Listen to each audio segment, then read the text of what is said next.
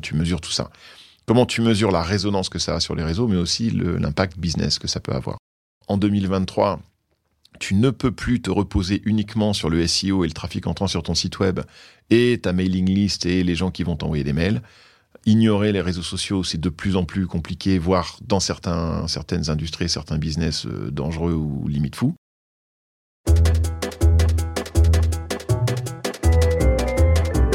La c'est le podcast qui identifie les meilleures recettes marketing des marques les plus connues.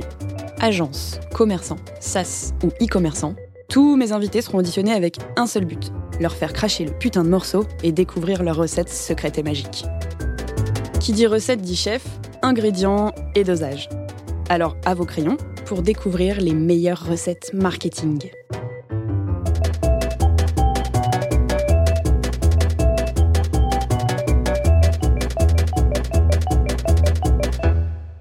Bonjour à tous, encore un épisode de La recette.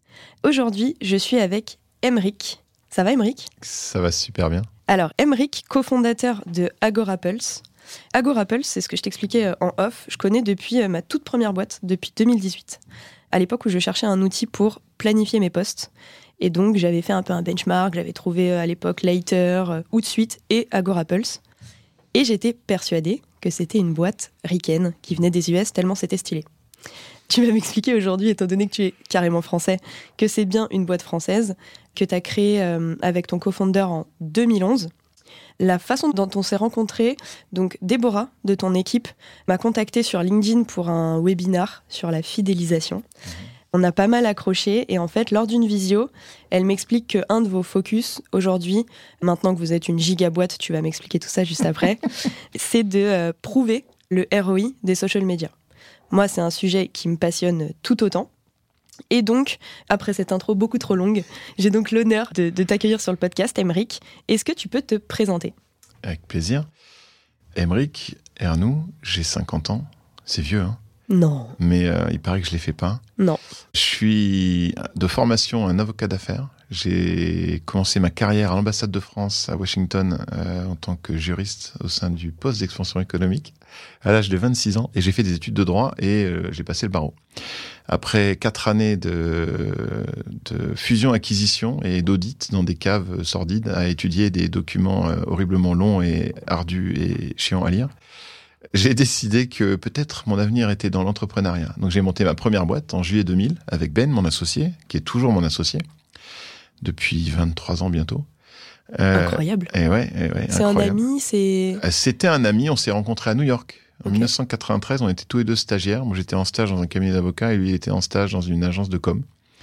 Euh, on faisait tous les deux des cafés, mais lui faisait des cafés pour des communicants et moi je faisais des cafés pour des avocats.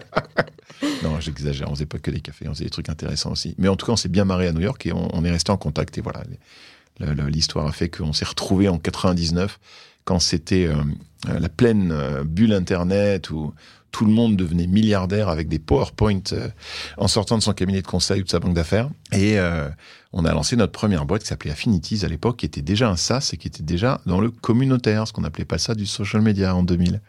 On appelait ça les communautés. Et on a super bien échoué de 2000 à 2010. La résilience. Ouais, ouais. Non, alors, un chiffre que je donne souvent, qui est assez parlant, c'est qu'en en, 2011, donc avant de lancer euh, euh Agorapulse, on faisait 140 000 euros de chiffre d'affaires annuel. Aujourd'hui, on fait 140 000 euros de chiffre d'affaires en trois jours. Donc ça donne un petit peu le, le, gap. Et ça nous a pris 10 ans hein, d'arriver à 140 000 euros de chiffre d'affaires annuel. Donc quand je dis qu'on a longtemps échoué, c'est pas une, c'est pas, c'est pas une image. C'est vraiment, euh, c'est vraiment le cas. D'ailleurs, pendant toute cette période-là, moi, j'avais d'autres boulots à côté, parce qu'on, je pouvais pas vivre de, de, du chiffre d'affaires que générait la boîte. Il y avait que Ben qui arrivait à vivre de ça, et puis après un ou deux développeurs en plus, mais euh, c'était un petit peu euh, ardu, on va dire. Et dix ans plus tard, comment tu analyses cet échec?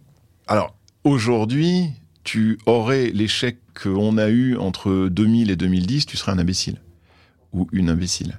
Parce que tu as accès à des livres, à des podcasts, à des vidéos, à, un, niveau de connaissance et de compréhension de ce qu'est l'entrepreneuriat, de ce qu'est la tech, de ce qu'est le software, qui fait que tu ne tu, serait pas autorisé de faire ce qu'on a fait pendant dix ans et, de, et de se tromper à ce point-là. Mais en 2000, Rien de tout ça n'existait. Euh, le podcast, c'était pas un truc. YouTube, ça n'existait pas. Évidemment, aucun des réseaux sociaux n'existait. Rien de rien de rien de ce qui aujourd'hui est ton quotidien. Il n'y avait pas de téléphone mobile, enfin, de smartphone. Rien de tout ce qui est ton quotidien aujourd'hui n'existait. Donc, bah, tu faisais toutes les conneries que tu pouvais faire parce que parce qu'il y avait il y avait pas il y avait aucun cadre. Donc, quand il y a aucun cadre, euh, c'est atroce, mais les, erreurs elles te coûtent très cher et t'en as beaucoup à faire. Pour donner un, exemple tout bête, il n'y avait pas Amazon AWS, donc ton, ton système d'hébergement de ton site, il fallait le monter toi-même avec ton serveur que tu allais monter. Euh, euh, chez euh, les magasins de monteurs de d'ordi de, dans le 13e comme je sais pas si ouais, je sais pas si ça, existe, encore. Ça existe encore nous on allait là-bas on achetait les serveurs on les mettait dans le coffre de la bagnole avec la bagnole on l'emmenait chez Cable and Wireless qui était l'hébergeur et bref c'était un autre monde quoi euh, tu, tu voulais un système pour gérer les paiements par carte bleue fallait le construire toi-même Stripe ça n'existait pas hein. Euh, Recurly, ChargeBee, tous les systèmes qui aujourd'hui pour le SaaS permettent de gérer les paiements récurrents, il n'y a rien qui existait. Donc il fallait tout faire toi-même. Donc évidemment, c'était très long, c'était très compliqué, et, tu faisais énormément de bêtises. Voilà. Donc aujourd'hui, tu pourrais plus en faire autant. Tu peux en faire d'autres. Il y en a plein d'autres. On va en parler. Ok, donc euh, tu, vous mettez fin à cette aventure. Ça se passe comment la, fin et le début des bah, Les 140 000, ils vont financer la suite. C'est-à-dire que pendant qu'on continuait à encaisser, parce que c'était déjà du SaaS, merci le SaaS, c'est un beau business model, qu'on continuait à encaisser les loyers de, des clients qu'on avait sur Affinities, et ben, les développeurs et, tout le monde a commencé à travailler sur Agora C'est et Agora pour faire l'histoire très rapidement, c'est un hasard complet parce que je faisais beaucoup de conférences où j'allais parler des communautés de marques parce que c'est ce qu'on faisait avec Affinities. Et un jour, en sortant d'une de ces conférences, euh, une charmante euh, jeune dame vient me voir et me dit Est-ce que vous faites des jeux concours sur Facebook? J'aime beaucoup ce que vous avez dit sur les communautés. Et moi, comme on était affamés, euh, parce qu'on n'avait pas de thunes, je lui dis Ouais, ouais, on fait des jeux concours sur Facebook. Tu le veux comment ton jeu concours sur Facebook? On n'avait évidemment jamais fait ça de notre vie. Je suis rentré au bureau, j'ai dit à Benoît, Florian et Chabi, qui étaient les, Ben, mon cofondateur, et nos deux développeurs à l'époque, bon les gars, va falloir se mettre sur la page Facebook parce qu'on a un client à 15 000 là et on va pouvoir rentrer un peu de, un peu de beurre. Et on a fait notre premier jeu concours pour eux. Il se trouve que la jeune dame, c'était la, responsable de la com de la FIA. La FIA, c'est la Formule 1 et le WRC, qui ont un, siège social magnifique, euh, place de la Concorde à Paris. Et voilà, et ça, a été, ça a fait un peu de bruit parce que c'était avec Sébastien Loeb, c'était rigolo. Et donc on en a fait un deuxième, un troisième, un dixième, un quinzième. Et, ça ressemblait à quoi? C'était quoi la mécanique? Oh, C'était tout con. Tu faisais un montage photo où tu pouvais mettre, avais un, Sébastien Loeb qui tenait son copilote euh, par le bras et tu pouvais mettre ta tête à la place du copilote et partager ça sur Facebook. C'était, rappelle-toi, à 2010, c'était tout début, début, début de la viralité et des partages et des machins Facebook. Donc euh, les gens adoraient faire des trucs rigolos comme ça et donc ça a été, ça a eu, ça a eu pas mal d'impact viral, quoi. Donc c'était vraiment une techno que vous avez développée. C'était le truc où tu pouvais remplacer ta tête sans. On a développé un, c'était c'était l'époque des la grande époque des jeux concours, hein, des apps jeux concours sur Facebook.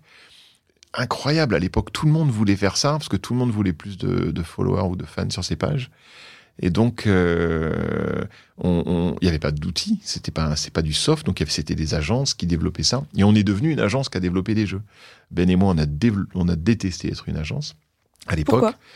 On a détesté être une agence parce que moi, j'avais quitté un métier de service, euh, avocat, et lui, il avait quitté un métier de service, il était développeur dans une agence web, parce qu'on voulait plus faire du service, parce qu'on voulait fabriquer quelque chose, on voulait fabriquer un produit qui nous dépasse, tu vois. Qui le problème du service, c'est que tu vends ton temps, tu es limité par le, prix que tu peux vendre ton heure, et tu es limité par le nombre d'heures que tu as dans la journée. Et alors, tu peux avoir un petit peu d'employés ou un petit peu de collaborateurs, comme on dit dans les cabinets d'avocats, mais ça a une limite, tu vois. Tu peux pas aucun aucun associé dans un gros cabinet n'a 165 collaborateurs. Moi, j'ai 165 collaborateurs, tu vois ce que je veux dire? Donc, ça, le niveau de scale que tu peux avoir avec un produit a rien à voir avec ce que tu peux avoir quand tu fais du service. Donc, il y avait cet aspect-là, et il y avait l'aspect liberté, parce que quand tu fais du service, t'es pas libre. T'es jamais libre. T'es en vacances, les clients t'appellent. Il y a le truc, le site est tombé, les clients t'appellent, euh, même sur ta plage euh, aux Bahamas ou à Palavas-les-Flots. Euh, voilà, t'es jamais tranquille. Donc, euh, et ça, je l'avais vécu moi, parce que j'avais quand même fait ce métier-là pendant quatre ans. Et Ben l'avait vécu parce qu'il avait fait ce métier-là aussi pendant quelques années. Et il bossait le week-end. Euh, il y avait des rushs, il y avait des charrettes. Enfin bon, voilà. Et, et l'absence de liberté couplée avec le fait que tu n'allais jamais construire quelque chose qui allait au-delà de toi et de ton temps et de ta capacité de travail, ça faisait une combinaison qu'on est, par laquelle on n'était pas attiré. Alors je dis pas que c'est pas un bon business, hein, les agences, il y a des gens qui ont des super agences et qui, et qui adorent ce qu'ils font et qui adorent leur métier. J'avais pas quitté un, un, un, job dans un cabinet d'avocat à 15 000 euros par mois pour aller me retrouver à faire l'agence à 4 000. Quoi. Donc euh, c'était un peu ça. Et, mais, mais c'est quand même ce qu'on a fait. parce qu'on avait besoin de croûter. Comment vous avez opéré un peu le, switch euh, d'agence à SaaS on a vu, d'abord, on n'était pas heureux de, la situation dans laquelle on était et on, s'est tous les deux dit, on n'a pas quitté ce monde du service dont on venait pour aller s'y replonger en étant moins bien payé dans de moins bonnes conditions. C'était un peu le cas quand même. Et on a vu sortir un, SaaS aux US qui s'appelait Wildfire à l'époque. Wildfire qui a été racheté par Google deux ans après pour 450 millions, puis fermé par Google un an après. Typical Google. Et c'est ce qu'ils faisaient. Ils faisaient des jeux concours en self-service où ils avaient une plateforme et tu pouvais aller sur la plateforme et créer ton concours photo, ton quiz, ton tirage au sort, etc., etc. Et on a vu ça, Ben et moi, et on s'est dit, c'est exactement ça qu'on veut faire. C'est tout ce qu'on a fait depuis un an, un an et demi en, en custom mais plateformisé, industrialisé. Et ça, c'est pour ça qu'on a, qu'on a quitté nos métiers de service avant, c'est parce qu'on voulait créer ça. Donc on est, on s'est lancé là-dedans, on a, on a industrialisé tous les jeux concours qu'on avait fait pour euh, toutes les marques pour lesquelles on avait bossé en 2010 et en 2011. Ça coûtait combien à peu près? Alors, le, ce quand on le vendait aux marques au tout début, il n'y avait pas trop de concurrence. On était à 15 000 de jeux concours. Euh, au bout d'un an, il y avait des concurrents dans tous les sens. Ils avaient tous popé comme des champignons.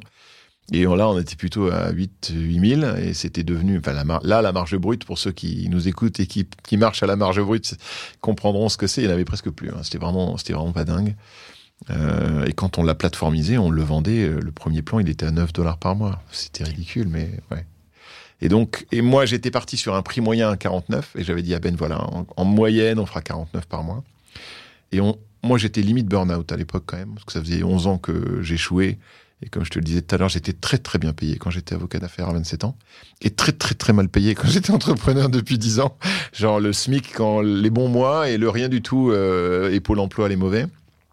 Et j'ai dit à Ben, euh, je nous donne un an pour faire 1000 clients à 49, parce qu'avant ce truc qu'on vendait 10 000, maintenant il est à 49.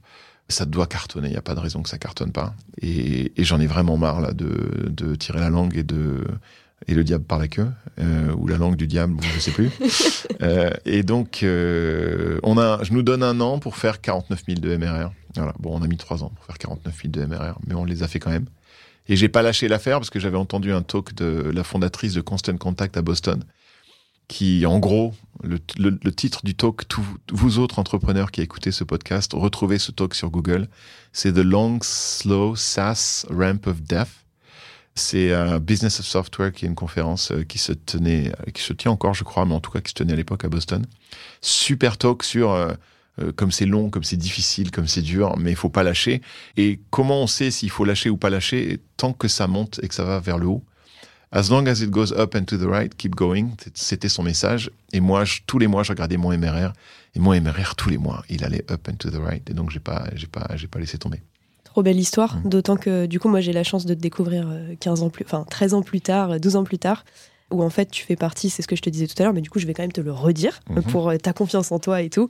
Tu fais partie, je pense, d'une des plus belles boîtes en France, étant donné que tout ça, ce qu'on ne dit pas, c'est que c'est full bootstrap. Mm-hmm. On fait d'ailleurs partie du même club bootstrap, j'ai vu.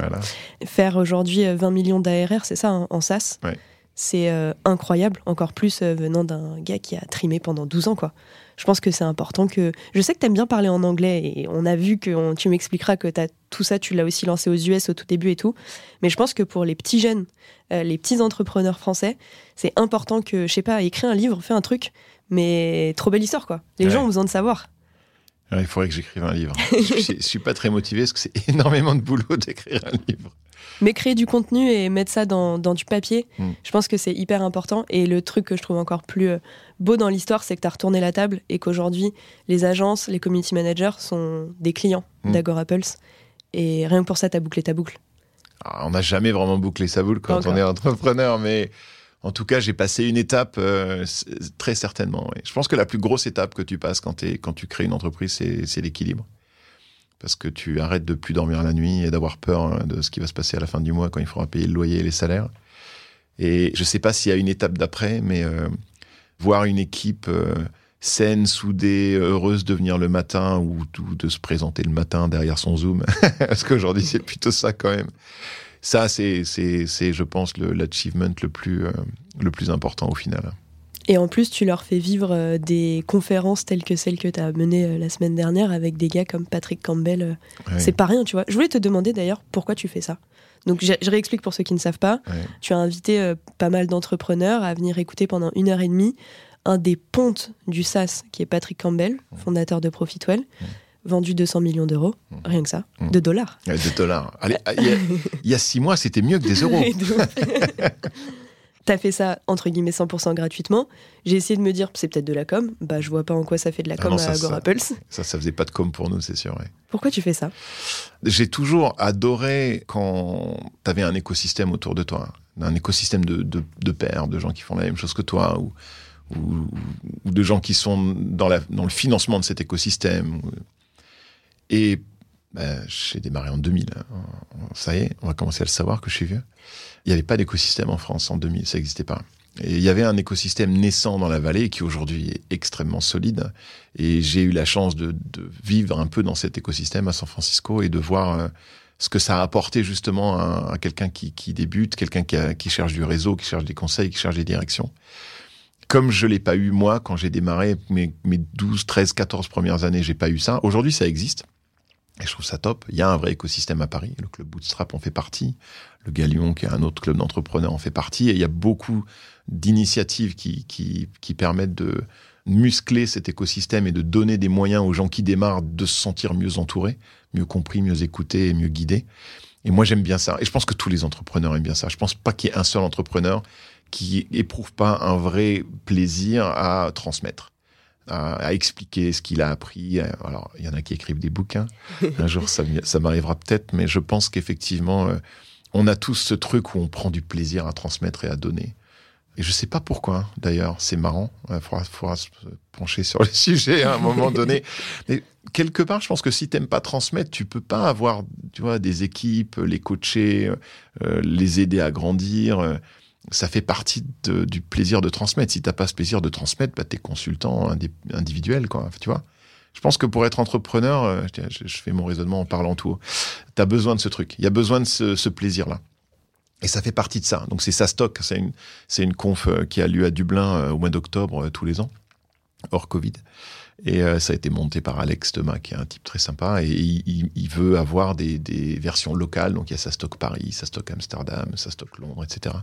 Donc moi, je suis en charge avec d'autres d'autres entrepreneurs du chapitre parisien, donc de sa stock Paris. Et c'était dans ce cadre-là. Et Patrick, c'est un copain depuis dix ans, parce, que comme tu l'as évoqué tout à l'heure, j'ai démarré à Pulse aux US. C'était un choix de ma part, parce que j'avais échoué avec Affinities, qui était une boîte française. Et donc, fort de ce, cet apprentissage douloureux, j'avais dit ma prochaine boîte sera pas française, elle sera américaine, parce que la France c'est un marché trop petit. Et le français, c'est pas parlé par assez, de, par assez de monde. Donc, je veux un produit qui soit en anglais et qui vise un marché dix fois plus gros que la France, qui est le marché américain. Et c'est dans ce cadre-là, je suis énormément allé aux US, j'ai fait pratiquement toutes les confs que tu peux faire là-bas. Et j'ai rencontré Patrick comme ça. J'ai aussi suivi un programme de coaching qui s'appelle SAS Academy pendant trois ans, qui coûte un bras, un ongle et un œil. Euh, et Patrick est venu souvent dans ce programme parce qu'il était, il s'entendait très bien avec euh, Dan Martel, qui est le coach de ce programme. Ok. Et combien coûte euh, du coup ton bras pour avoir une petite... Le programme de coaching, c'est 60 000 dollars par an. Ok. Mmh. Tu recommandes 5 000 dollars par mois. Le ROI, c'est cool? Pour moi, le ROI a été très bon pendant deux ans, un peu moins pendant la troisième année, donc j'ai arrêté au bout de trois ans. Ça dépend où t'en es. ça dépend de ton stade de développement. Je recommande pas du tout si tu démarres. C'est parce que si tu démarres, la, quasi-totalité des choses que tu vas apprendre là-dedans, tu vas pas avoir la bande passante pour les mettre en œuvre. Donc c'est un programme. Il y a plusieurs étages dans le programme, donc tu peux commencer à un étage euh, quand tu es à 1 ou 2 millions d'ARR et ensuite euh, monter à un étage quand tu es à 5, 6 et que tu veux monter à 10, 20. C'est le programme dans lequel moi j'étais, celui qui coûte 5000. L'autre, il doit coûter 2005 par mois. Le 2005 par mois, si tu es à 2-3 millions d'ARR, oui, je recommande. Si tu as une velléité à aller à l'international, si tu as euh, une vraie ambition. Et, donc, que donc il faut que tu apprennes à monter une équipe exec, il faut que tu apprennes à, structurer euh, la manière dont, on, dont on, ta boîte opère, euh, à mettre en place des, des, problématiques comme iOS ou les OKR ou des choses comme ça. Enfin voilà. Si tu as une vraie ambition et que tu veux aller à l'international, oui, je recommande. Il y a un truc génial avec ce genre de programme, c'est que toi, petit français, petit Gaulois nain jardin qui pense que tu ne vaux rien parce que tu n'es pas euh, né à San Francisco avec un tweet dans la bouche. Quand tu vas dans ce genre de truc, tu, tu démystifies beaucoup l'Amérique du Nord. il est canadien, Dan, mais comme il est canadien anglophone, euh, maintenant ils ont des, il y a des trucs dans l'accent canadien que tu repères et au bout de quelques années, tu sais les repérer dans la rue. Euh, mais c'est vrai qu'ils sonnent très fort américains. Ils ont les mêmes bagnoles, ils ont les mêmes maisons. Enfin, ils ont quand même un, style de vie qui est assez identique. Mais ça démystifie tout ça, parce que tout d'un coup, tu dis, oh, en fait, ils sont pas plus intelligents que moi. c'est vrai, ça peut paraître idiot, mais euh, quand tu es là, euh, t'as que la France comme référence, c'est que tu vois les États-Unis dans les séries télé et dans les films, tu, tu as, tendance à, magnifier le truc. Mais ils sont pas plus intelligents, ils sont pas plus malins, ils sont pas plus ambitieux. Euh, ils ont juste la chance d'avoir un marché énormément plus grand que le tien. Euh, d'où ma volonté de faire les États-Unis et pas la France au départ, et un marché extrêmement uniforme. Tout le monde te dit ouais, le marché européen, le marché européen, ça n'existe pas le marché européen. T'as un marché français, t'as un marché anglais, t'as un marché allemand, t'as un marché italien, t'as un marché espagnol. Ça existe absolument pas. Et, et donc en termes de de scalabilité du truc et de potentialité de déploiement rapide, les US, c'est magique. Donc ils ont cette chance-là. Et c'est ça qu'ils ont que toi, t'as pas. Mais à part ça, euh, ils, sont, ils font les mêmes conneries. Euh, euh, aujourd'hui, je pourrais apprendre plein de trucs à plein d'entrepreneurs américains qui savent pas. Et, et j'ai cette confiance dans mon dans la qualité de ce que je peux délivrer en tant que conseil, que façon de réfléchir en, tant qu'entrepreneur, parce que j'ai été confronté à eux et je vois qu'en fait le niveau il est bon quoi. Donc ça, c'est pas mal. Ça, c'est pas mal. J'ai même un copain dans le programme qui a dépensé 35 000 euros pour aller passer une semaine sur Necker Island, l'île de euh, Branson, de Richard Branson, juste pour se confronter à Richard Branson et revenir en disant, en fait, euh, je suis pas plus conclu. Donc tu vois, ça peut être utile. Non, mais on peut avoir des complexes d'infériorité parfois. Et, et ce genre, ce genre d'expérience peut t'aider à balayer ton complexe d'infériorité. Et un complexe d'infériorité, ça peut te faire beaucoup de mal. Parce que ça peut créer des pensées limitantes dont on se rend pas compte de à quel point elles nous limitent. Quoi. Ouais, on est souvent responsable de son échec, mais aussi de son succès. Et donc, mm. en effet, euh, on est souvent un point bloquant. Euh, tout part de nous. On est toujours le point bloquant de sa boîte. Hein. Ouais. Je dis toujours aux, entrepreneurs que je rencontre, tu, tu, es la raison pour laquelle ta boîte va échouer. Donc, si aujourd'hui, tu n'as pas décidé de prendre conscience de ça et de travailler là-dessus pour, pour voir qui tu dois devenir pour que ta boîte échoue pas, tu vas échouer. Et t'es bien placé pour le savoir. Et je suis bien placé pour le savoir parce que, tu vois, quand tu dis ça coûte 60 000 dollars par an de faire ce truc-là, il y a quelques années, je, me serais sûrement regardé, on me dit complètement fou, dépenser autant d'argent. Mais en réalité, tu dois investir sur la transformation de la personne que tu es aujourd'hui pour devenir la personne que tu dois être demain. Et ça, c'est tous les jours, tout le temps. Et, ça doit te demander du temps et de l'argent. Tu, tu peux pas. Euh, tu, peux pas tout seul devenir la personne que tu dois être demain euh, pour, euh, pour, pour que ta boîte puisse réussir. Quoi. Eh ben écoute, moi qui pensais avoir la recette euh, pour mesurer son ROI sur les social media, finalement, on a la recette pour être quelqu'un de mieux, mm. jour après jour, la technique du 1%, on adore. Trop bien. Écoute, on va rentrer un peu dans le vif du sujet d'Agora Pulse. votre claim, c'est Plan, Publish and Report. Mm. Est-ce que tu peux nous expliquer ce qu'est aujourd'hui, du coup, Agora Pulse? T'es sur les réseaux sociaux? Oui. Ouais. C'est un peu chaotique, non? Oui. Il y en a un peu partout. Tu sais plus où donner de la tête. Ça, t'as les petites notifications qui ping, ping, ping, ping dans tous les sens. Euh, tu rates un message sur deux. Tout à fait. Ouais. Bah, le, la vision d'Agora Apple, c'est de transformer ce chaos en quelque chose de, de, de simple, de lisible et de successful. Donc, comment tu transformes une, une, une, une, une mailbox débordante de trucs? Il y en a tellement, tu sais plus où donner de la tête, en quelque chose qui est clair, qui est facile à gérer, que tu fais en quelques minutes par jour, une ou deux heures, si c'est ton métier et que tu fais ça tout le temps, et dont tu arrives à voir le bénéfice. Voilà, ça c'est la vision, c'est la mission de la boîte. Donc ça s'appelle aussi du social media management software. Ça permet effectivement de publier du contenu, de le faire plus rapidement, plus facilement, plus collaborativement, de trouver des, des ça on y travaille, on n'y est pas encore, mais de trouver des inspirations pour créer du meilleur contenu, euh, pour euh, à, la, à, partir d'un blog post que tu as écrit, créer plusieurs versions différentes, ce genre de choses. Donc on est en train de beaucoup bosser sur tous ces sujets-là pour faciliter euh, euh la création de contenu et la diffusion de ce contenu. Ensuite, une fois que le contenu il a été créé et diffusé, les gens commentent, euh, like, partagent, etc., etc. Donc, t'envoies des messages. Donc, comment tu fais pour répondre à tout ça? Nous, on centralise tout au même endroit et on te facilite la gestion de ça, notamment quand tu es en équipe, surtout quand tu es en équipe, parce que là, pour le coup, c'est assez ingérable.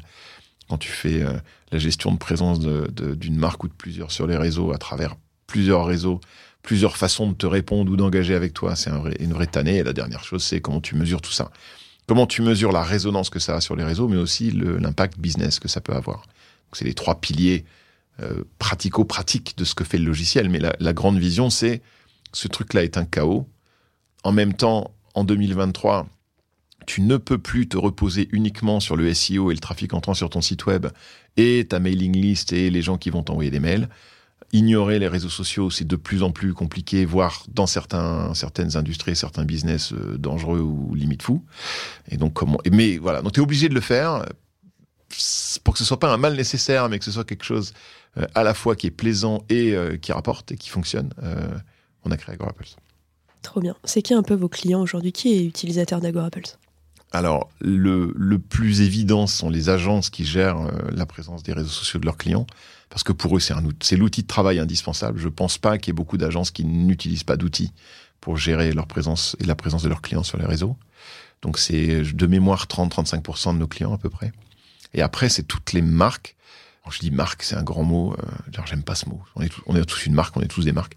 C'est toutes les entreprises euh, qui ont une présence sur les réseaux sociaux et pour qui euh, la diffusion de cette présence est devenue trop compliquée à gérer en le faisant nativement. En général, tout le monde commence par le faire nativement, jusqu'au moment où ça devient un vrai casse-tête et ça donne trop mal à la tête. Et là, on se dit, j'y passe trop de temps, c'est trop compliqué, je rate trop de trucs, ça me pourrit mes week-ends et mes soirées j'ai besoin d'un outil, j'ai besoin d'un stagiaire ou d'une virtual assistant ou d'un virtual assistant pour m'aider à le faire.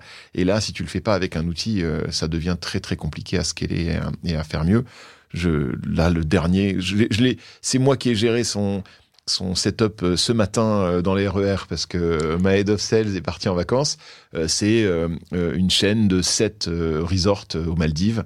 Et les sept resorts aux Maldives, ils ont chacun une page Facebook, un tweet, un Insta, un tweet, un TikTok, un machin.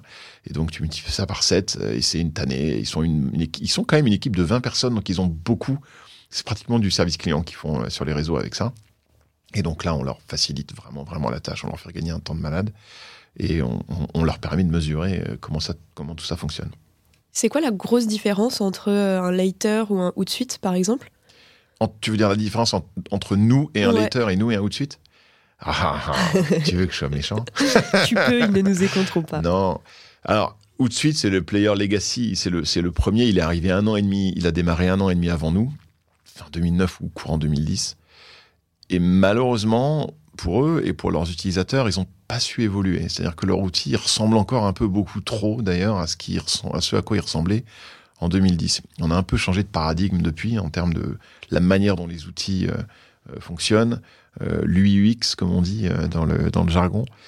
Et ils sont un peu restés old school, quoi. Et donc, beaucoup de gens aiment plus la manière dont ça fonctionne parce que, tu vois, transformer le chaos en quelque chose de simple et lisible, ben, suite il fait pas très bien ce boulot-là. Ça reste un peu chaotique à l'intérieur de suite et, donc, il y a beaucoup de gens qui aiment plus suite parce qu'ils, justement, ils veulent plus que ce soit chaotique, ils veulent, veulent que ce soit ultra simple et ultra simple, euh, facile à gérer. Donc, on est meilleur que là-dessus. Et suite ils font un truc un petit peu, ils font un grand écart qui, à mon avis, enfin, qui, à mon avis, qui, je le sais, est, pas stratégiquement intelligent. Ils essayent à la fois de servir les petits clients qui payent pas cher et les énormes clients qui payent énorme. Et ça, c'est une bêtise. Euh, si vous êtes entrepreneur et que vous m'écoutez, ne faites pas ça. Servez les petits, servez les moyens, servez les gros, mais servez pas les trois en même temps parce que vous allez vous faire beaucoup de mal. Les gros, ils vont pas comprendre pourquoi il y a un plan à 10 balles. Euh, et ceux à 10 balles, ils vont trouver que bah, ça vaut 10 balles ton truc. Donc euh, pourquoi tu essaies de me le vendre à 15 euh, alors que ton truc, il vaut des millions de dollars à développer et à maintenir euh, tous les mois. Donc voilà, ça c'est un peu une erreur qu'ils ont faite. Et, malheureusement, ils sont enfoncés dans... Alors ils ont énormément augmenté leurs tarifs depuis deux ans, heureusement, parce que c'était ridicule euh, il y a deux ans. Mais même encore là, à mon avis, ils sont, ils se, ce grand écart n'est pas, n'est pas bon pour eux. Later, c'est une autre histoire. Euh, alors, pour info, euh, Outsuite a levé 260 millions de dollars. Hein. Tu te souviens, moi j'ai levé zéro. Hein. Euh, Later, ils ont levé 40 millions, enfin un peu moins. Moins, moins que, que Outsuite, mais quand même beaucoup plus que moi. Eux, ils sont partis d'Instagram. C'était du pur Instagram au départ. Et puis ils se sont fait copier par suite parce que c'était le côté euh, je poste le truc de mon ordi puis ça envoie une notification sur mon téléphone pour que je puisse aller mettre sur Instagram. C'est quand Insta n'avait pas d'API pour publier en direct sur Insta. Et c'est de ça qu'ils sont partis. Ils se sont fait un jour copier par suite. Ils étaient furax d'ailleurs. Ils, ils, les ont. Ils sont de la même ville. Ils sont tous les deux à Vancouver en plus. Donc ils étaient doublement pas contents. Et de, donc de ça ils se sont diversifiés. Ils ont fait autre chose qu'Insta. Ils ont fait Facebook. Ils ont fait tout le reste. Mais ils restent historiquement très forts sur Insta. Donc quand tu fais que du Insta, je pense que l'Ether c'est pas un mauvais choix. En tout cas, faut le regarder. Euh, quand tu fais tout, et y compris gestion de l'engagement, clairement, on est largement devant et on est largement meilleur. Tu peux nous dire les plateformes que tu as, euh, que, tu, que tu peux intégrer quand tu es user Agorapulse? Bah, Facebook, Insta, Twitter, LinkedIn, page perso et page euh, de marque, enfin d'entreprise, de, YouTube et TikTok. Et Google My Business. Coming soon, euh, Pinterest et j'espère WhatsApp. Alors Pinterest sûrement en 2023, WhatsApp je sais pas si ce sera 2023 ou 2024, mais c'est les deux qui vont suivre. Donc globalement, tu as tout ce qu'il faut. Non, il manque peut-être Snapchat. Est-ce que Snapchat prend de la place? Alors Snapchat, euh, on n'en entend jamais parler. Mais jamais, jamais, jamais. Et ça a été vraiment le truc. Quand TikTok a lancé son API en mai, on avait Snapchat existait déjà depuis plus de deux ans. On n'avait jamais la demande de Snapchat de la part de nos clients. TikTok a lancé son API, ça a été le raz de marée. Donc on s'est dit il y a vraiment un truc différent entre les deux quoi. Donc je pense qu'ils ont une API, mais tu vois aucun des outils avec lesquels on est en concurrence n'a intégré Snapchat, donc c'est un signe quand même. Hein. Parce qu'eux, ils ont les moyens de le mettre s'ils ont de la demande. Comment ça s'est passé, la grosse vague, euh, même le tsunami du lancement des vidéos verticales? Je te vois sourire. Parce qu'on est quand même passé d'un truc où tu publies des posts, où maintenant euh, tu publies un post, t'es personne. Tu publies un Reels, tu peux devenir quelqu'un. Mm. Qu'est-ce qui s'est passé chez GoApples bah, chez Agorapples, on a d'abord été très très limité par les API parce que euh, bah, TikTok n'avait pas d'API quand même. Donc tout ce qui se passait sur TikTok, de toutes les façons, ne pouvait pas se passer à travers un outil. Euh, jusqu'au mois de juin 2022. Euh, et sur Insta, un peu pareil au début, quoi. Aujourd'hui, on peut faire des reels, on peut publier des reels sur Insta avec Agora, mais on pouvait pas avant. Et donc, on, bah, était un peu spectateur de ce truc-là, parce qu'on ne pouvait pas en être acteur, puisqu'on pouvait pas aider les gens à les publier, à, les gérer. On pouvait aider les gens à répondre aux DM que ça générait sur Insta, mais c'était tout. Donc spectateur jusqu'au jour où ça rentre dans l'API. Et là, maintenant que ça y est, ben, on, regarde ça de beaucoup plus près et on essaye de comprendre comment est-ce qu'on peut faciliter la vie euh, euh, des gens qui en publient et, les aider à mesurer ce qui peut en revenir derrière. Quoi. Alors on va ouvrir ce grand chapitre de la mesure du ROI. Euh, est-ce que tu peux nous expliquer? Donc moi, c'est ma question rituelle habituellement. Il y en a deux. C'est euh, comment on mesure l'impact d'une campagne dans le métro? C'est ma grande question de vie et je pense que je n'aurai jamais la réponse. Et la deuxième, c'est sur tout ce qui n'est pas du paid, mm. comment on mesure l'impact du contenu organique? Et du coup, j'ai l'impression que tu es un des rares sur Terre à mm. avoir une réponse. Alors, comment on mesure l'impact d'une campagne dans le métro? Je pense que déjà, en posant la question, tu fais une erreur. Il faut pas chercher à mesurer l'impact d'une campagne dans le métro. Je pense qu'une campagne dans le métro, elle répond à un objectif de d'awareness, qui est la moitié de ton budget marketing ou la moitié de tes activités marketing.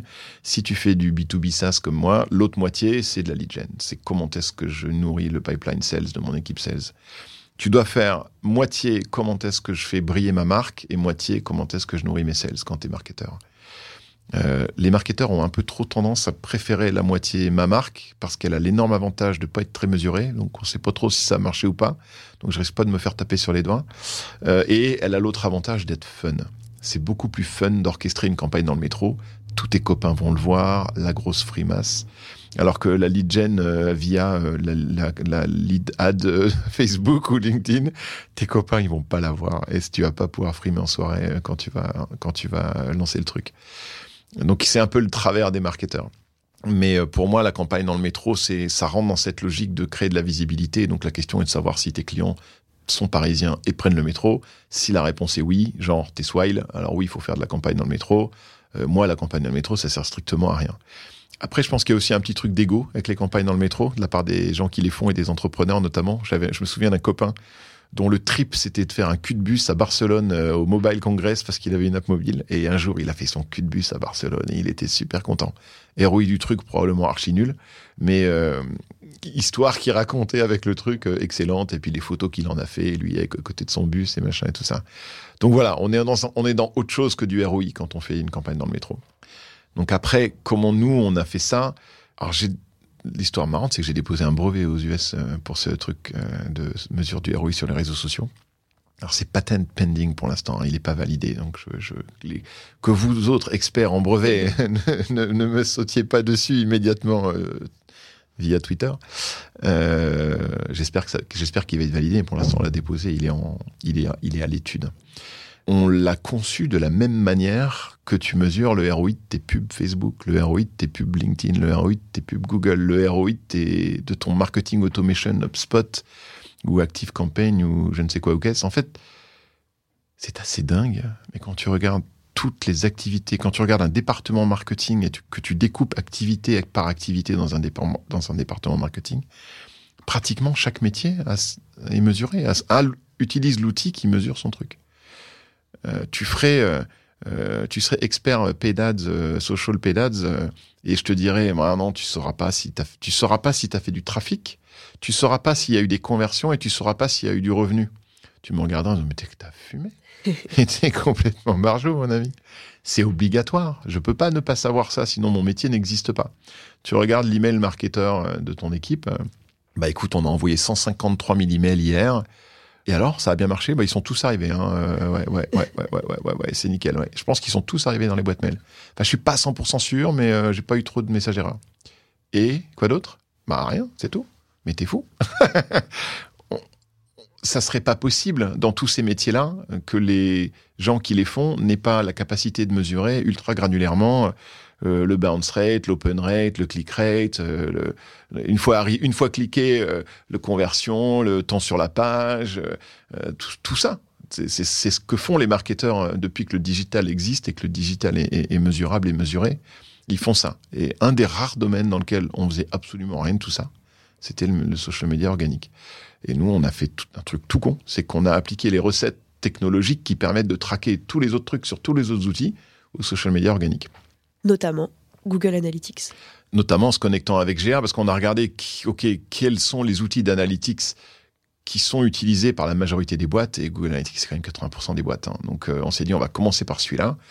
Quand on aura prouvé, on aura fait le POC, le Proof of Concept avec euh, G1, euh, GA4 aujourd'hui, parce qu'évidemment ça change tout le temps. Hein, ils sont pas, ils sont pas foutus de rester sur les mêmes API. on se connectera avec les autres. on se connectera avec les autres. Donc là aujourd'hui c'est GA. Oui. Et donc, pour avoir du coup euh, testé, c'est 100% self-served. Enfin, là, si vous écoutez, vous pouvez aller sur Agora Absolument. Vous connectez euh, votre, Insta Business et votre mm. Google Analytics. Vous affichez directement déjà des résultats Directement. Ok. Au moins le trafic. Ok. De base. Est-ce que déjà tu peux expliquer un petit peu plus là, quand tu dis que tu as repris les méthodes, c'est-à-dire il y a quoi? Il y a des UTM, vous placez des vous remplacez. Ok. Donc c'est des liens parce que évidemment pour pouvoir traquer de la conversion et du revenu, il faut que ça aille à l'endroit où tu convertis et tu vends. Euh, sinon, tu traques, sinon, tu traques de la awareness. Ce qui n'est pas une mauvaise chose en soi. Mais c'est pas la même chose. Et je pense qu'il faut traquer les deux. Euh, il faut pas vouloir que le social ne soit que euh, de la dimension et du, du direct response, comme on dit en marketing anglo-saxon. Mais il faut que, il faut que ce soit aussi un peu ça. Il faut que ce soit les deux. En fonction de ta marque et de à qui tu t'adresses, tu vas, ton curseur entre la, la, la brain awareness et, l'image et la dimension et la direct response va être plus ou moins d'un côté ou plus ou moins de l'autre. Tu fais euh, du B2B SaaS, euh, il va être plutôt vers la dimension et, la direct response. Euh, tu fais de la fashion et de la beauté, il va être plutôt dans l'image et la marque, tu vois. Donc, faut pas oublier ça. On va, on n'est pas tous logés à la même enseigne, on doit pas tous aller chercher les mêmes choses. Mais en tout cas, on doit pas faire que l'un ou que l'autre. Ça, c'est pas bon. Et c'est pas bon parce que ça crée une fausse image de ta réussite, quoi. Si tu regardes que l'engagement et que personne ne va jamais devenir client de ton truc, euh, peut-être que tu as de l'engagement avec des jeunes étudiants euh, fauchés euh, qui jamais pourront acheter tes voitures à 100 000 euros, tu vois, ou tes montres à, 10 000 balles, quoi. Donc il y, a, y a vraiment une nécessité de faire un peu les deux pour créer de la visibilité, mais en même temps être certain qu'on crée de la visibilité auprès des bonnes audiences. Quoi. Alors, avant que tu nous expliques, je crois que tu as un cas concret, hein, notamment d'un succès euh, d'un de tes clients à nous, à nous partager. Tu en as plein, évidemment. Imaginons, je me projette, je suis euh, une marque e-commerce, mmh. je crée du contenu de manière organique. Jusqu'à présent, ma seule manière, entre guillemets, de le traquer, c'était éventuellement le code promo. Mmh. Je pouvais éventuellement rattacher des ventes, et encore, ça resterait à la mano. Ou même, euh, je fais une campagne avec un influenceur, je lui partageais jusqu'à présent un code promo. Est-ce que grâce à Agorapulse, en partageant un certain lien, je pourrais même traquer euh, combien me rapporte ma campagne d'influence, euh, euh, le dernier contenu que j'ai posté sur TikTok et Insta? C'est ça que ça veut dire pour une marque? ce que ça veut dire, c'est qu'aujourd'hui, les gens qui sont le plus avancés dans la mesure des contenus qu'ils postent avec des liens pour rediriger du trafic vers leur site, ils utilisent des UTM. Et ils ont un énorme spreadsheet Vous m'entendez? C'est vous qui. Je, vous vois là, je vous vois regarder votre spreadsheet où il y a 152 000 lignes en fonction de, du réseau sur lequel ça part, du, type de campagne que c'est, de, de l'auteur du truc, du produit qui est dedans, etc. etc. C'est une énorme tannée. Et donc à chaque fois, ils doivent générer un UTM dédié pour être sûr de pouvoir traquer le produit, l'auteur, le réseau, la campagne, le machin, le truc. Nous, on a automatisé tout ça. Donc, tu fais absolument rien, tu penses absolument à rien. Tu mets le lien vers le produit que tu as envie de promouvoir, ou la croisière, ou le séjour, ou la location de vacances, parce qu'on a à peu près tout? On, a des success stories dans tous les sens. Tu le postes, tu envoies, et nous, on, fait toute la machinerie derrière qui va le rendre traquable et garder en mémoire qui l'a posté, de quel produit il s'agit, où est-ce que ça va, d'où ça part, quand est-ce que c'est parti, etc., etc. Et grâce à ça, et grâce au, au, à la connexion entre les données que nous, on connaît du contexte dans lequel ça a été publié, c'est quel produit, ça part d'où, c'est quoi les hashtags, euh, qui l'a posté à quelle heure, sur quel profil, etc. Et tout ce qui va se passer derrière sur l'outil d'analytics, une fois que c'est arrivé sur le site et que conversion il y a ou il n'y a pas, nous, on rapproche ces, deux données-là, on, a, c'est le truc qu'on a breveté, et on est capable de te sortir que cette personne-là dans ton équipe, elle génère tant de revenus sur Twitter euh, telle semaine, euh, que ce produit-là euh, qui a été publié quatre fois n'a été vendu que quand il a été publié via une vidéo ou accompagné d'une vidéo, etc., etc. Donc on donne la granularité. GA de base, il te donne Insta ou Facebook génère tant de chiffre d'affaires ou de conversion ou de trafic. Ça, c'est super, mais ça te permet absolument pas de d'améliorer les choses que tu fais et d'arrêter les choses qui ne fonctionnent pas. Donc nous, on voulait aller au-delà de ça pour dire, euh, pour te donner les infos qui vont te permettre de dire cette activité-là, elle marche, celle-là, elle marche pas. Cette personne-là dans mon équipe, elle fait un truc dans ses MP Insta qui fait que les gens achètent. Cette autre personne, elle le fait pas. Est-ce que cette autre personne pourrait pas apprendre de celle qui arrive à faire euh, 10 000 balles de chiffres euh, en, en ayant des conversations en MP Insta tous les mois? Parce qu'on a des cas comme ça. Et donc, c'est cette granularité qui te permet de, progresser. Je reviens à l'entrepreneur qui doit progresser d'un pour cent tous les jours et t'es pas l'entre, t'es pas le, tu peux, si tu veux être le social media manager de demain ou le marketeur de demain sur les réseaux sociaux qui réussit à chaque fois qu'il fait un coup, il faut que tu apprennes de ce que tu fais aujourd'hui, que tu élimines ce qui fonctionne pas et que tu gardes et que tu, tu, tu fasses plus de ce qui fonctionne, quoi. Tu amplifies ce qui fonctionne. Et c'est ça qu'on permet de faire avec les outils d'analytics aujourd'hui, tu peux absolument pas faire ça parce que tu n'as pas la granularité. Et alors, quid du offline? Est-ce que aujourd'hui ou demain, Agorapulse peut se positionner comme un, une preuve de ROI sur du drive to store, sur tout ça, ou pas du tout? Ça, je pense pas. Non? Mm. Ok. En, des... tout, en tout cas, je vois pas aujourd'hui comment on pourrait le faire. Je dis pas que c'est impossible, c'est certainement beaucoup plus challenging et beaucoup plus difficile. Et je pense que le challenge qu'on s'est mis aujourd'hui de régler la mesure granulaire du, de l'impact business des réseaux sociaux sur euh, le business, elle est suffisante pour les cinq prochaines années. Donc tout ce qui est euh, offline, euh, je vais laisser quelqu'un d'autre regarder. Puis peut-être on le rachètera après. Ah bah alors écoute, si on coup, a les moyens. c'est mon moment. Euh, non, parce qu'avec Déborah, on discutait de ça. Donc en gros, elle m'expliquait. Euh, en effet, Google Analytics permet de traquer tout ce qui se passe en ligne. Mmh.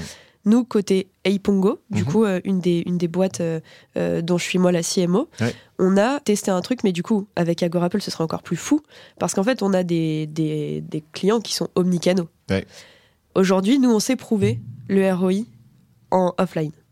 Grâce à, ce qui est fou, c'est que c'est grâce à un petit jeu concours mmh. euh, sur lequel, en fait, en gros, tu le partages sur tes réseaux sociaux, tu récupères de la data sur tes followers, mmh. et ensuite, grâce à une petite tablette qu'on place sur ton comptoir, on est capable de rapprocher quel follower est venu jusqu'à ta boutique Mmh. mmh. grâce à de l'incentive. Mmh. Donc très cool, on se dit ah putain c'est ouf, on va pouvoir euh, euh, travailler avec des agences notamment qui vont enfin pouvoir dire notamment à tous ceux qui sont dans le retail, bah avoir des followers ça c'est bien, mmh. mais en plus regarde, je t'ai ramené euh, euh, Catherine le 2 février, euh, Jean-Pierre le 14, etc. Mmh. Donc si on se projette en pensant Agora Pulse plus par exemple Eipongo, mmh. Je pense qu'on a pour la première fois de l'histoire de l'humanité un moyen de traquer n'importe quelle étape du funnel. Théoriquement, probablement. D'ailleurs, c'est marrant ce que, ce que, tu racontes. La baseline de Agorapulse, quand on l'a lancé avec nos jeux concours, hein, nos jeux concours, hein, on, on, a des points communs là, euh, en 2011, c'était en anglais, hein, tu m'excuses. Your, your, Facebook fans aren't worth anything if you don't know who they are. Tes fans, ah, tes fans Facebook, ils valent rien si tu ne sais pas qui c'est. Ça, c'était notre baseline. C'était ce qui était en dessous de notre logo en 2011 quand on a lancé le truc. Et à l'époque, l'idée, c'était possible techniquement. À l'époque, on pouvait faire un jeu concours on récupérait l'ID Facebook. Et quand quelqu'un faisait un commentaire ou un message ou quelque chose sur ta page, on récupérait aussi l'ID Facebook. Et comme on avait récupéré le mail de la personne quand elle avait fait le jeu concours, on était capable de relier l'ID Facebook, le mail, la personne, et donc on, c'était incroyable. On reliait tout. Sauf qu'un jour Facebook, il avait terminé, c'est terminé la récré. L'ID Facebook euh, unique, elle est plus publique, ça n'existe plus. Maintenant, on fait des hashtag ID par app, donc on pouvait plus faire ce recoupement. Et, Facebook a tué le truc parce qu'en fait, ils en voulaient pas, ils trouvaient ça dangereux. Et la euh, RGPD a pas dû aider aussi, non? Ouais, alors la RGPD, oh voilà, là, tu veux faire, il faut, qu'on fasse un autre podcast sur la RGPD, parce que là, j'ai trop de trucs à dire. ça serait trop long. On n'ouvre pas ce sujet, c'est absolument la boîte de Pandore, euh, la, la, RGPD. Non, oui, c'est sûr que, c'est sûr que ça aide pas, et, et, en même temps, tout le monde, tout business a, besoin de savoir qui sont ses clients, et, et donc voilà, il faut protéger la vie privée, mais on peut pas empêcher les gens de savoir qui, c'est comme si, si tu pousses le truc à l'extrême, c'est demain, on va demander aux gens dans les magasins de ne pas demander comment les gens s'appellent quand ils viennent euh, payer leurs euh, leurs produits ou leurs services, tu vois. À un moment donné, il faut arrêter le délire. C'est quand même bien que je t'ai dans ma base et que je puisse t'avoir dans mon programme de fidélité et que je puisse te remercier quand fidèlement tu viens. Euh, Laissez-nous faire du marketing. Voilà, dans mon magasin plus souvent, quoi. Tout le monde, tous les marketeurs ne sont pas des démons qui vont essayer de te faire du mal. Il y en a qui essayent aussi de faire bien leur métier et de bien te servir. Et en, et en ça, ils ont besoin de donner pour bien le faire. Sans donner, tu fais forcément mal, quoi. Tout à fait. Mais, mais il pourrait y avoir un, effectivement un, pont entre ce que fait Pongo et ce qu'on fait. Je pense cependant que c'est encore un petit peu tôt, qu'il faut attendre encore euh, quelques années avant que ce soit, avant que ce soit euh, une bonne idée de mener un truc comme ça. Parce que tu vois, même ce que je fais moi, j'en suis encore à l'évangélisation euh, des one, quoi, complètement. Hein. Tu sais, nous, ce, enfin, les, la typologie de clients qui nous le demandent, c'est finalement les agences. Hmm. Parce qu'en fait, euh, un des gros pains, c'est euh, ramener, c'est ce que je disais tout à l'heure, mais tu le sais très bien, c'est ramener du follower, c'est bien, hmm. ramener du chiffre d'affaires, c'est ce pourquoi je te paye. Hmm. Et tu le disais, même en off, bah, si tu me ramènes pas d'argent, je te vire. Donc en effet, tant que ça, ne concerne... Attention, hein, j'ai viré personne. Mais tant que, ça, tant que ça ne concerne entre guillemets que les agences aujourd'hui, euh, les dire market des, des, gros retailers avec qui on parle, leur sujet, c'est pas de savoir est-ce que tel follower euh, est vraiment venu dans ma boutique pour acheter euh, tel ou tel produit. Mm. Et il y a encore beaucoup trop de sujets, notamment le tien, qui aujourd'hui est déjà un sujet qu'il faut essayer de régler. Mm. Mais t'inquiète, on te suit derrière. Est-ce que tu peux nous partager du coup une belle victoire, un beau succès de l'utilisation de ce, cet outil que tu as créé? Alors, j'en ai pas mal. Les deux auxquels je pense là tout de suite, parce qu'ils m'ont frappé, euh, c'est une toute petite, c'est une, vraiment une toute petite entreprise américaine euh, qui vend des médicaments à base de plantes. C'est une communauté ultra active de gens qui, ne, qui refusent de se soigner avec euh, des molécules chimiques classiques. Et donc pour eux, les plantes, c'est la seule façon de se soigner. Ils sont et, et, la nana Kate qui, qui a lancé ce, ce truc-là a commencé par une communauté et après elle avait, il y a une telle demande et y a pas, les gens n'arrivent pas à trouver euh, les bons médicaments. Et, et moi, j'ai les formulations et elle a commencé à fabriquer euh, ces médocs à base de plantes. Hein. donc c'est inoffensif, c'est pas, tu vois. Euh, les gens prennent pas de risques. Et à vendre ça en ligne, ça s'appelle Herfley Wellness et, et, elle avait une énorme communauté Insta et une énorme communauté Facebook. Et elle génère 75 000 dollars de chiffre d'affaires sur Insta et Facebook, moitié, moitié, moitié, quasiment à égalité. Et tiens-toi bien, la plupart de son chiffre, elle le génère dans des, dans des conversations privées. C'est des MP Insta et des MP Facebook où les gens viennent. Elle, elle, met très peu de contenu promotionnel. Elle met essentiellement du contenu informationnel et utile pour que les gens comprennent quelle plante, pour quelle affection, etc., etc. C'est vraiment pour éduquer et pour aider les gens à mieux comprendre non pas les produits qu'elle vend, mais euh, les, les capacités, les possibilités des plantes pour se soigner. Et à partir de là, les gens viennent, ils demandent, ils posent des questions. Et, là, j'ai telle infection respiratoire, machin truc. Bah tiens, essaye ça. Et hop, elle envoie le lien. Et c'est que, elle, appelle ça euh, conversational selling.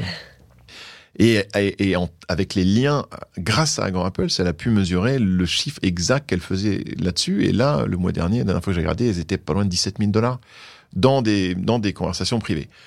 Est-ce qu'on a, est-ce qu'on a tout traqué? Bien sûr que non mais on est passé de 0 à 17 000 dollars de traqués dans les conversations privées. Et surtout, on a repéré que dans son équipe de 8 personnes, il y en avait une qui cartonnait et qui faisait pratiquement 14 000 toute seule, et les autres qui étaient très très loin derrière. Et donc, ça, tu peux le traquer parce qu'elles utilisent Bah ouais. pour répondre. Ouais, exactement. Et donc, le, le- ce que ça a permis de faire, c'est de se dire bon, celle qui est super bonne là, on va regarder ce qu'elle fait. Et puis on va on va faire des, on a- nous chez nous on appelle ça des hot seats, des, des sessions de, on met le super bon sur un siège chaud, sur un hot seat et on fait vas-y, montre-nous, raconte-nous, explique-nous. Comme ça les autres peuvent apprendre des bonnes pratiques. Et c'est comme ça aussi que tu tu répands un peu les bonnes pratiques euh, et la bonne parole dans une entreprise quand t'as quand t'as quelqu'un qui est un killer ou une killeuse sur un sujet, tu le mets sur le siège et tu dis vas-y, expli- explique-nous, montre-nous. Mais pour découvrir qui est un killer, une killeuse dans social media, mais il faut pouvoir mesurer euh, ce genre de choses. Donc ça, c'est un premier exemple. Et le deuxième, euh, le deuxième que j'ai trouvé absolument génial, c'est euh, euh, une boîte qui fait du, qui fait des fringues. Donc c'est toujours dans le e-commerce, qui fait des fringues avec labellisées avec les logos des, des équipes de sport dans les facs américaines. Si vous avez jamais été aux États-Unis, vous pouvez pas comprendre ça, mais quand tu as étudié aux États-Unis et qu'il y avait une équipe de sport, de basket, de football américain, etc., dans ton université, c'est un, c'est un truc énorme. C'est super important dans la vie des étudiants des facs américaines. Et donc, quand tu as été dans une fac et que tu peux acheté le sweatshirt ou la casquette ou le, pantalon de jogging avec le logo et le nom de l'équipe de sport que tu vénérais quand tu étais au collège euh, dans ta fac, tu l'achètes. Et apparemment, les gens qui sont fans de tout ça, ils sont sur Twitter. Et eux, ils ne vendent que sur Twitter. Et ils génèrent à peu près entre 3 et 5 000 dollars de chiffre par tweet. T'imagines? Chaque tweet, c'est entre 3 et 5 000 dollars de chiffre d'affaires. Et ce que je trouve absolument dingo là-dedans, d'abord, c'est que j'ai rarement vu ça. tweet. C'est la première fois que je voyais Twitter être une- un, un aussi gros pourvoyeur de, de- de trafic et de revenus. Et ensuite, euh, ça permet d'aller vraiment dans le détail de euh, cette école-là, euh, ce- cette typologie de vêtements-là, cette école-là, à ce moment-là, etc., etc. Voilà ce qui marche et d'aller de, mieux en mieux euh, monétiser chacun des tweets qui est fait. Parce que chaque tweet, quand même, ils y passent pas mal de temps. Et puis, c'est, ils mettent en avant une collection. Et ces collections, ils ont mis des semaines à les monter, à les produire, à les stocker dans toutes les tailles, euh, etc., etc. Donc, c'est énormément de travail. Donc, pouvoir optimiser ça, c'est, c'est, ça n'a pas de prix pour eux. Donc, ça, c'est vraiment, ça, c'est vraiment incroyable. Et le dernier, c'est des gens, pour pas y passer la matinée non plus, euh, c'est des gens qui louent des, c'est du Airbnb. En fait, ils, ils louent des, des, des, des, des locations de vacances. En Caroline du Nord, bon, c'est que les Américains. Tu vois, c'est pour ça que je te disais, j'ai beaucoup, T'abuses, hein, je t'avais dit au moins un petit français. j'ai beaucoup d'Américains. c'est parce que parce qu'ils sont plus nombreux, donc euh, ils sont plus nombreux, puis ils sont aussi plus, euh, ils sont plus, ils mesurent plus, ils sont plus matures. Hein, faut pas se mentir. hein. Les Français, on est, on est un petit peu, on suit un peu, on est un petit peu en retard quand même sur sur ce qu'ils font. Même des, des, des, des small business, euh, surtout des small business d'ailleurs. Comme les locations de vacances, euh, c'est cher. Va, va voir combien ça coûte une location à Bonifacio euh, au mois d'août. Tu vas voir le prix à la semaine. C'est monstrueux. Ils, ils génèrent un pognon de dingue. Ils font euh, euh, 11, entre 11 et 20 000 dollars par post Facebook de location de vacances réservées, quoi. Et, et, et c'est pareil, elle, elle, ce qu'elle fait, c'est qu'elle regarde, dès qu'elle commence à avoir de la traction organique, elle, elle promeut le, le post, et comme Elle ça, amplifie, euh, elle amplifie le post, et comme ça, elle arrive à amplifier les trucs euh, qui, qui, qui fonctionnent les mieux et pas, et pas les autres. Quoi. Donc c'est un, c'est un super moyen de voir ce qui déclenche en organique et après derrière d'aller mettre un petit peu de payant, euh, notamment quand tu as une grosse base, on- quand tu sais bien quand tu postes un truc sur Facebook, tu vas toucher 2-3% des gens. Si en touchant 2-3% des gens, tu as un début de quelque chose, ça vaut carrément le coup d'aller mettre 100 dollars derrière. Quoi. Et alors du coup, est-ce que l'impact, euh, enfin le revers de la médaille, c'est pas du coup que certaines personnes découvrent que leur contenu organique euh, ne sert à rien? Ah, c'est le risque. Ouais. C'est le risque, mais euh, qui n'a pas des campagnes d'emailing qui ont qui, qui ont fait flop, euh, des campagnes de pub qui marchent pas? Enfin, et ça fait deux jours que je fais des allers-retours sur Slack avec le, le gars espagnol qui s'occupe du paid chez nous, et je challenge ligne par ligne toutes ces campagnes, tous ces trucs, parce que le paid chez nous c'est 50 000 dollars par mois. Donc si tu veux euh, 50 000 dollars par mois, j'aurais que ça marche quoi. Évidemment, l'organique social, heureusement, ça me coûte un peu moins cher. Mais quand je regarde ces résultats, euh, tout est pas bon. Et l'optimisation, c'est tous les jours, quoi. Tous les jours. Et pourquoi on a fait ça aux US, ça, ça cartonne? Pourquoi en Allemagne, euh, le coût au lead ou le coût à la démo, il est aussi élevé? C'est pas normal. Explique-moi. Lui aussi, il est sous les feux de la rampe. Tu vois ce que je veux dire? Et lui aussi, s'il fait ses campagnes de pub euh, et qu'il travaille pas dessus euh, comme un acharné pour les optimiser et s'assurer qu'il coupe les mauvaises et qu'il garde que les bonnes et qu'il déploie les bonnes aux US euh, sur les autres territoires, etc., etc., il, il va pas durer non plus. Le, social media, c'est pareil. Donc si tu te rends compte, au pire du pire, si tu te rends compte que sur les réseaux sociaux, personne n'engage, tout le monde s'en fout, personne clique, personne achète, personne n'y va, peut-être que la conclusion, c'est qu'il faut plus le faire, quoi. non, mais c'est vrai. T'enverrais des mails que personne n'ouvre, personne ne clique. À quoi ça Non, sans arrêt, on regarde les mails qu'on envoie. Est-ce que ce mail sert à quelque chose, quoi? Il sert à rien. Arrête-le. On va pas polluer la boîte mail des gens pour pour le plaisir. Le métrique qu'on mesure, c'est pas le nombre de mails qu'on a envoyés. Tu vois, c'est pas le métrique qu'on mesure, c'est pas le nombre de posts qu'on a fait sur Facebook et Twitter. Sinon, on marche à la tête, quoi. J'ai une petite, euh, j'ai une petite question qui m'embête. Euh, j'ai essayé de connecter un des plus gros comptes du coup euh, que moi j'ai sur une autre boîte, qui est le guide ultime, mhm. puisque aujourd'hui on poste une vidéo par jour. Et derrière, bah, moi j'ai l'impact du trafic sur le site, mais mhm. je n'ai pas ce fameux truc de conversion. Sauf que j'ai cru comprendre que je peux intégrer uniquement un compte Instagram business et pas créateur. Est-ce que vous allez, est-ce que vous pouvez le faire? Est-ce que l'API le permet Je suis pas sûr. Ah, c'est ça le problème. Parce que les créateurs, putain, mais prouver ton ROI quand t'es créateur, c'est hyper dur. Mm. À part dire euh, la vidéo a fait un million de vues. Alors, je malheureusement pour moi, je suis plus assez près du produit pour comprendre, enfin pour avoir euh, euh, top of mind, au sommet de ma tête. Euh, pour avoir en, tête, euh, ouais, ah, vous, vous m'excuserez tous, hein, mais je, toute, dans mon équipe, on parle qu'anglais parce qu'il y a la moitié qui sont pas francophones et dans ma boîte, on parle qu'anglais, parce qu'il y a la moitié qui sont pas francophones. Et quand tu parles anglais tout le temps, tous les jours, que tu écris en anglais, hein, au bout d'un moment, t'as l'air d'un con à utiliser des anglicismes et des mots d'anglais partout, mais c'est pas parce que tu essaies de te la jouer, c'est parce que tu finis par oublier euh, quand tu jongles entre deux. Et des fois, tu oublies en anglais, des... enfin, dans l'autre sens aussi, ça marche. Hein. Ouais, le premier truc, c'est que je, ne sais plus, je ne, je ne connais plus les API et les limitations d'API, mais il n'est pas impossible que ce soit une limitation d'API. Et le deuxième truc, ça va paraître pas sympa, hein, mais c'est que c'est pas forcément notre, notre clientèle cible, les créateurs. C'est pas forcément ceux qui vont nous payer les abonnements mensuels qui nous permettent de nourrir euh, nos développeurs hors de prix, nos designers hors de prix, nos PM hors de prix et tout le monde hors de prix, parce qu'ils sont quand même tous hors de prix. Mais ils sont très très bons. Mais ils sont très très bons. Et, à un moment donné, tu es obligé de faire un choix dans les marchés que tu sers si tu veux garder un niveau de qualité et continuer à, faire évoluer ton produit. Et les créateurs, c'est pas le marché qui va te payer 500 euh, euros par mois pour utiliser ton produit. Or, or notre cible aujourd'hui, ça devient ça pour qu'on on puisse continuer à, améliorer le produit et à, et à grandir, quoi. Alors là-dessus, je te propose qu'on se reparle dans trois ans.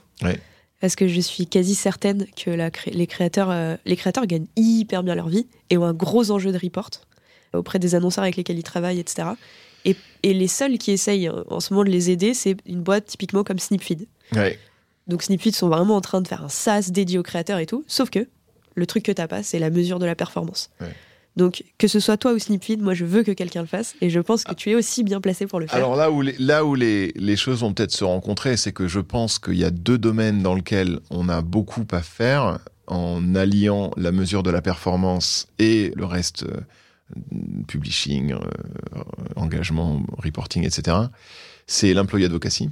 Donc, c'est donner à tes employés la capacité de faire connaître euh, tes, tes, tes actualités ou tes, tes nouveaux produits, tes sorties, etc., etc.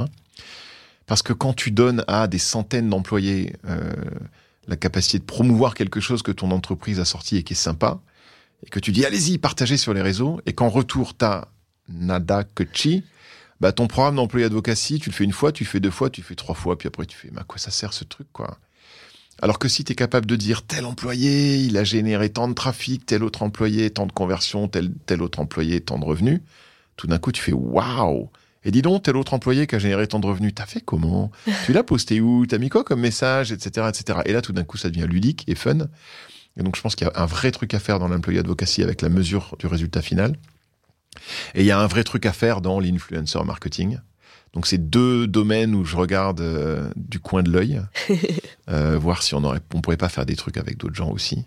Et là, c'est peut-être là, là, que le truc va se rapprocher. C'est si on se met à aller dans cette direction, alors là, ça va devenir effectivement euh, très intéressant pour nous de répondre aux besoins des créateurs, mais ça sera pas pour que eux nous payent, ça sera pour que les marques qui veulent bosser avec eux ouais. nous payent. Parce qu'au final, tu vois, on a démarré, tu je te l'ai dit tout à l'heure, à 9 dollars par mois. Je te, je te jure qu'aujourd'hui, à 9 dollars par mois, je serais plus là. Euh, puis à 29, puis à 49, puis on a killé tous les petits plans. Euh, non pas que j'aime pas les petits, les petits porte-monnaies, mais ils me permettent pas de, de nourrir mes gens et de les payer correctement. Aujourd'hui, c'est combien? Ça démarre à. Aujourd'hui, ça démarre à 59 euros par mois. Donc c'est pas cher, mais à 59 euros par mois, t'as pas toutes les features. Ok. Euh, les features sont relativement limitées pour une bonne raison. Et ça, en self-service, pour un, c'est par utilisateur et par mois. Euh, ça monte jusqu'à 149 euros par utilisateur et par mois, euh, avec l'intégralité des features. Pas tout, tout, mais presque l'intégralité des features comprises. Et évidemment, notre cible, c'est les équipes. Donc, c'est quand il y a plusieurs utilisateurs, d'où le prix. Et aujourd'hui, en revenu moyen, on, est à 200 euros par client par mois, en revenu moyen. Mais les clients qui, qui sont les meilleurs clients pour nous, ils sont plutôt à partir de 500-600. On est sur la fin de ce podcast. Je crois que tu as une petite Déjà actu. Ouais, c'est incroyable. Et tu sais quoi, ça fait une heure qu'on parle. C'est grave. Merde. Mais c'était hyper intéressant. Désolé au studio module qui doit nous haïr. Mais je pense que c'est hyper important que tu balances cette actu. Donc, euh, vous allez sortir en mars un e-book. Ouais. Est-ce que tu peux m'en parler un peu? Et notamment en profiter Tu as une minute pour parler de si tu recrutes, si je veux travailler avec Agora Pulse, euh, c'est quoi les actus? C'est ta minute. Alors, on recrute toujours. On est toujours en recherche de talent. Donc ça, euh, même quand on n'est plus en croissance d'effectifs, on est toujours en recherche de talent. D'abord, dans une entreprise de 160 personnes, ça tourne. Il y a des gens qui sont bons et des gens qui rentrent. Donc ça, euh, j'ai pas de, de, recrute- de- de recrutement spécifique. euh. Alors tu me diras si ça sort en mars et que c'est en même temps que le l'e-book. Je sais pas si on, aura des recrutements spécifiques, mais en tout cas, n'hésitez pas à regarder sur notre page euh, carrière euh, sur le site euh, s'il y a des choses open en ce moment, ou n'hésitez pas à envoyer des candidatures si vous êtes en recherche et que vous dites pourquoi pas, et que vous êtes un passionné de, ce qu'on- de, de- des réseaux et du marketing et, ou des sales. La grosse actu du mois de mars, c'est qu'on relance le social media ROI. On l'a lancé, comme je te le disais en off au début, aux États-Unis en mars 2022. Euh, je suis monté devant 2500 personnes euh, présenter le truc. J'étais un petit peu stressé. C'est marrant, juste avant, j'étais très très malade et je me suis dit, est-ce que je suis très très malade parce que je suis très très stressé? J'étais habitué à parler devant du monde, mais pas devant autant de monde. Mais bon, voilà, maintenant je l'ai fait une fois, donc la deuxième fois, ça ira mieux. Euh, mais c'était à l'époque, il fallait parler aux sales et, et c'était pas disponible dans le produit. Donc ça a été assez confidentiel pendant un an presque. Et on l'a relancé en début décembre dans le produit. Donc aujourd'hui, c'est accessible à tous dans le produit. Alors, t'as pas accès à tout quand tu payes que 59 par mois, mais tu as déjà accès à des trucs et c'est déjà beaucoup mieux que rien. Et le mois de mars, c'est le mois où on fait le gros relancement du social media ROI en Amérique du Nord, en France et ailleurs. D'où le e-book qu'on a sorti sur le sujet, qui ne coûte rien pour le coup, et qui est mis à disposition gratuitement. Le, le but sur ce sujet-là, c'est que nous, on veut vraiment évangéliser, on veut vraiment que les gens comprennent que ça a une utilité pour eux, euh, que ça a une utilité pour leur, leur pérennité dans leur job aussi.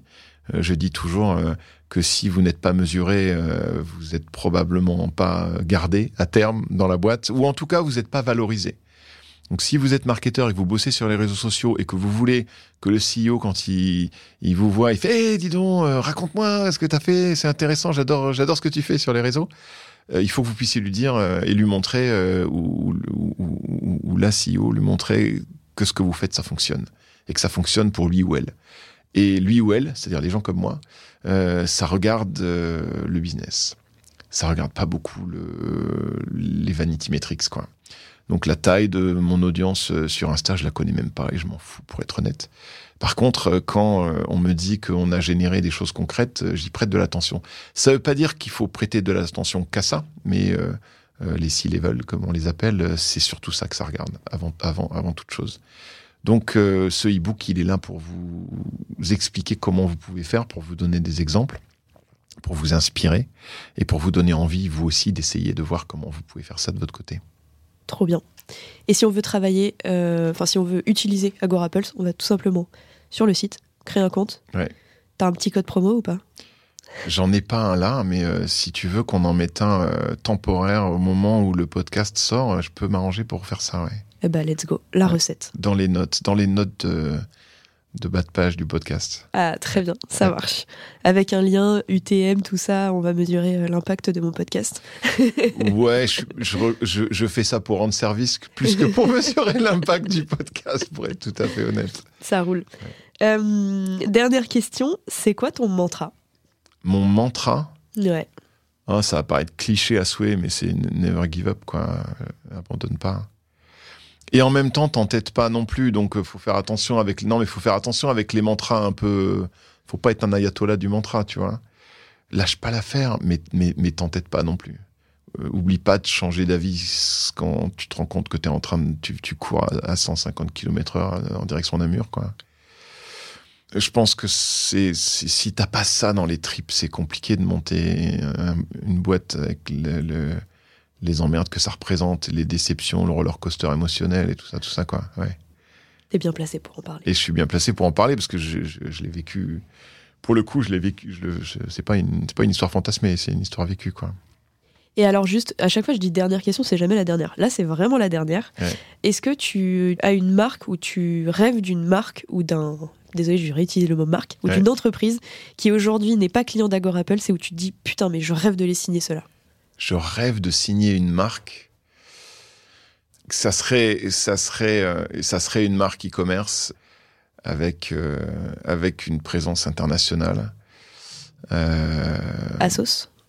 Ça pourrait être ça, ouais. ouais. ça serait une marque qui vend en ligne et, et qui a Apple. Ah. Ouais, et qui a une, une, une, Les gens adorent la marque et ils vendent en ligne. Et donc les réseaux c'est naturel pour eux parce que voilà, voilà sauf qu'Apple, je pense qu'ils sont pas du tout sur les réseaux sociaux, mais un, genre comme ça, tu vois. Donc j'ai pas vraiment la marque en tête, mais elle aurait ces caractéristiques là. Elle serait, les gens adoreraient la marque en tant que marque et euh, seraient euh, très euh, euh, promptes à réagir à ce qu'elle pourrait faire sur les réseaux. Et donc il y aurait une vraie affinité entre euh, la brain awareness dont on a parlé tout à l'heure et la capacité, la possibilité à aussi faire des choses concrètes qui impactent la bottom line avec les réseaux sociaux. Ça serait cette marque-là. Très cool. Et remarque, je pense qu'il y a des choses à redire sur la strat market d'Apple, même mm. s'ils arrivent à être beaux. Euh, moi, ils m'ont toujours pas fait acheter l'iPhone 14 et je trouve ça gravissime pour une marque omnicanal. Moi non plus. Merci beaucoup, Emric, euh, pour ton temps et à bientôt. À, à bientôt. Bon bah comme d'habitude, hein, il n'y a toujours pas de recette magique. Finalement, c'est la somme des ingrédients minutieusement choisis et l'amour que l'on met dedans qui crée les meilleurs produits. À bientôt